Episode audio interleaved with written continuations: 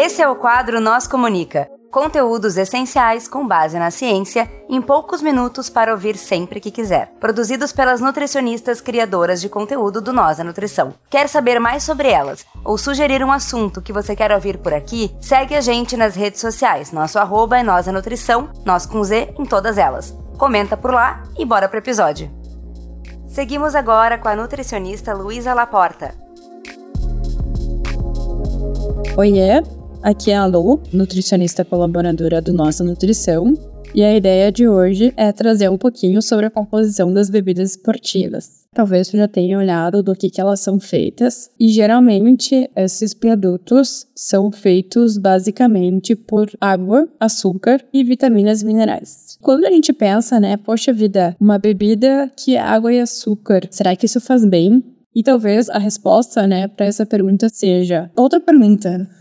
Faz bem para quem, né? Então, primeiro de tudo, o açúcar, ele é um ingrediente rico em energia, mas ele é pobre em fibras, vitaminas e minerais. E considerando isso, a gente tem que ter uma atenção em relação a esse consumo. O Guia Alimentar para a População Brasileira orienta que o açúcar seja consumido com moderação e pequenas quantidades para cozinhar e preparar refeições. Então, assim, quando a gente consegue segmentar uma recomendação de acordo com necessidades específicas, a gente também consegue formular alimentos mais objetivos. Ou seja, se eu estou considerando que uma pessoa fisicamente ativa tem uma necessidade maior, eu posso sim fabricar um alimento nas condições adequadas para aquela população. Agora, se, por exemplo, eu pegar e fizer uma comparação de uma pessoa que trabalha um dia inteiro sentada e comparar com um ciclista que está treinando por Tour de France, né, em que então passa 3, 5 horas em cima da bicicleta treinando. A necessidade energética dos dois é muito diferente. Então, assim, o que, que seria uma água com açúcar para alguém que tem um gasto energético baixo, que fica sentado o dia inteiro, comparado com um atleta que está subindo, descendo o morro? Então, assim, são necessidades muito específicas. Então, se a gente pegar um isotônico que ele é preparado com água, que vai repor a perda hídrica durante o treino, é preparado com minerais que são perdidos no suor,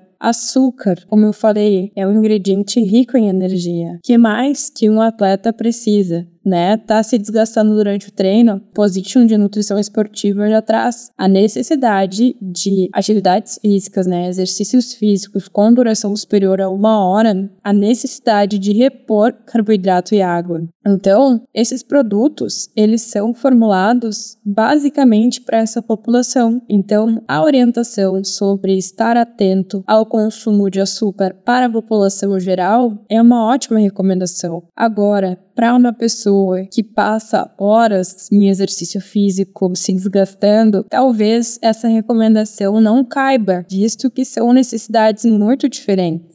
Algo que é curioso, né, e que muita gente traz como uma prática. Eu vou deixar aqui o link do blog sobre a postagem que o nutricionista, que é bem famoso na área de nutrição esportiva, fez, que é sobre a diferença né, de repor carboidrato e repor carboidrato e proteína. Foi feito um trabalho, né, uma avaliação sobre qual era o efeito dessa diferença. E o que se encontrou foi que não existe diferença. Ou seja, incluir proteína no intratreino é algo que não acaba sendo útil, né? Não é útil para aquela necessidade no momento. Então, a reposição de carboidrato e água e minerais, sim, é algo que já está bem difundido e que se reconhece essa importância. Principalmente, né, e lembrando, com treinos, atividades físicas com duração superior a uma hora e também a quantidade de carboidrato, ela vai variar conforme a duração, né, e a intensidade desse exercício. Finalizando então, o que, que é importante a gente reconhecer?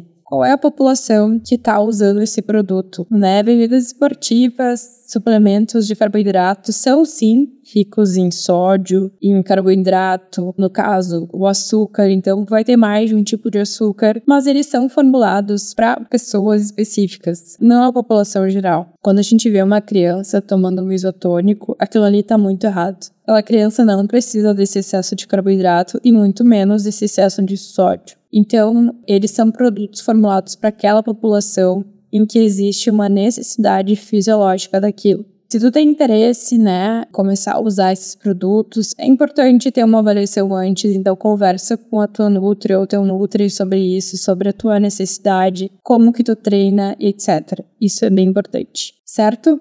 Então, acho que por hoje era isso. Se tu ficou com alguma dúvida e quiser trocar alguma ideia, pode me chamar lá no Instagram, é laporta.nutri. E se tu ainda não segue o Nossa Nutrição no Instagram, segue eles lá, é arroba Nossa Nutrição, né? Sempre se cedilha e o tio. Por hoje era isso. Até mais. É isso aí, pessoal. Vocês ficaram com mais um Nós Comunica. Se vocês querem entrar em contato conosco, vocês nos encontram em todas as redes sociais por arroba nós da nutrição, nós com Z, ou vocês podem mandar um e-mail para contato arroba Abraço, tchau, tchau.